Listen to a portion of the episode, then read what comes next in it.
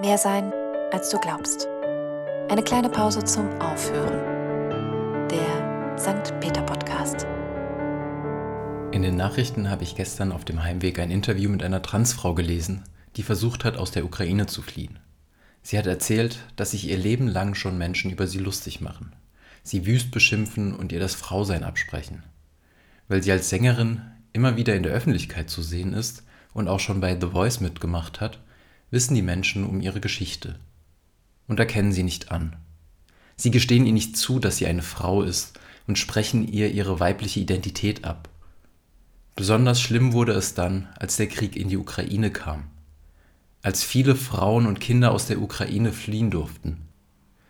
Nur sie nicht. Weil die Menschen an den Grenzen gesagt haben, du bist doch gar keine Frau, du bist ein Mann, also kämpfe als solcher für dein Land.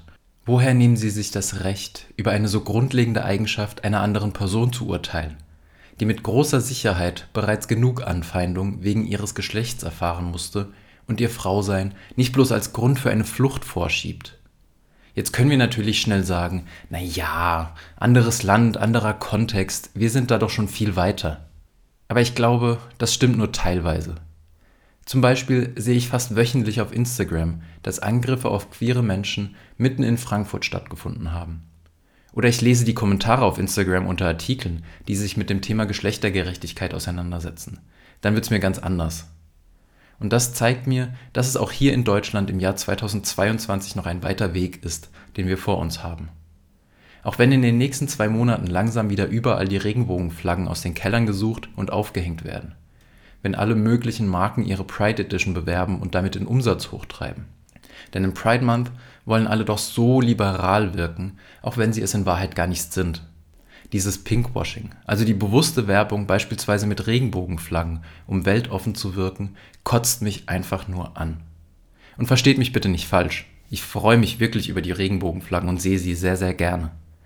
Ich wünsche mir nur, dass sie nicht dazu benutzt werden, mal kurz die eigene Weltoffenheit zu betonen oder Weltoffenheit vorzuspielen, sondern dass sie das ganze Jahr hängen.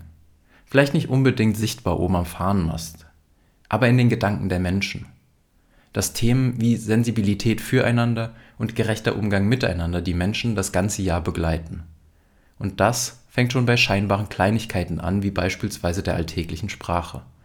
Ich stelle an mir selbst immer wieder eine Unsicherheit fest, wie ich mit der Vielfalt der Geschlechter umgehen soll. Kann ich eine Person mit gutem Gewissen einfach als sie oder er ansprechen? Kurzer Spoiler. Am einfachsten fragt man die Person, wie sie gerne angesprochen werden möchte.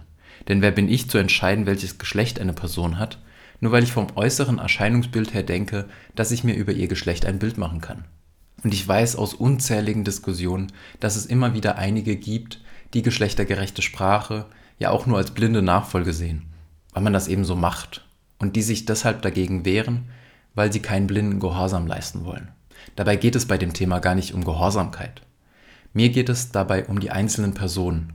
Gar nicht mal um diejenigen, die ich ohnehin korrekt angesprochen hätte, hätte ich Frau oder Herr gewählt, über sie mit sie oder er gesprochen, sondern um diejenigen, die vielleicht mit sich selbst hadern, die im Konflikt mit dem eigenen Körper stehen, weil die äußere Wahrnehmung und das Selbst nicht zusammenpassen, die sich freuen und denen es gut tut, wenn sie gesehen und ernst genommen werden und sich nicht verstecken müssen denn belächelt und ausgegrenzt wurden sie deshalb leider oftmals schon viel zu viel. Und Geschlechtergerechtigkeit hat noch viel mehr Facetten als nur die geschlechtergerechte Sprache, die alle mindestens genauso wichtig sind. Also zum Beispiel bestimmte soziale Hierarchien, von denen wir zwar gerne sagen, dass wir sie nur noch aus der Vergangenheit kennen, die aber im Grunde ganz alltäglich sind. Da reicht es aus, wenn wir uns beispielsweise nur kurz den Gender Pay Gap oder die Verteilung von Personen in bestimmten Berufen und vor allem Positionen anschauen, die kein weißer Mann sind.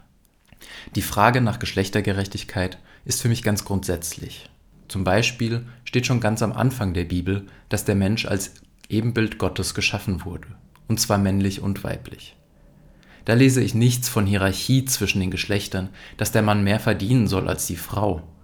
Vor allem aber lese ich da nichts von einer klassischen Zweigeschlechtlichkeit also dass es nur Mann und Frau gibt, sondern auch da ist es eher wie das Spektrum eines Regenbogens. Geschlecht bewegt sich zwischen männlich und weiblich. Und das ist gut so. Übrigens steht da auch nicht, dass Gott ein alter weißer Mann mit langem weißen Rauschebart ist. In diesem Sinne, wenn ich in nächster Zeit viele Regenbogenflaggen sehen werde, erinnere ich mich ganz bewusst daran, dass die Vielfalt, für die die Regenbogenflagge steht, von Gott gewollt ist. Und dass Gott geschlechtergerecht ist. Bis zum nächsten Mal, euer Dominik.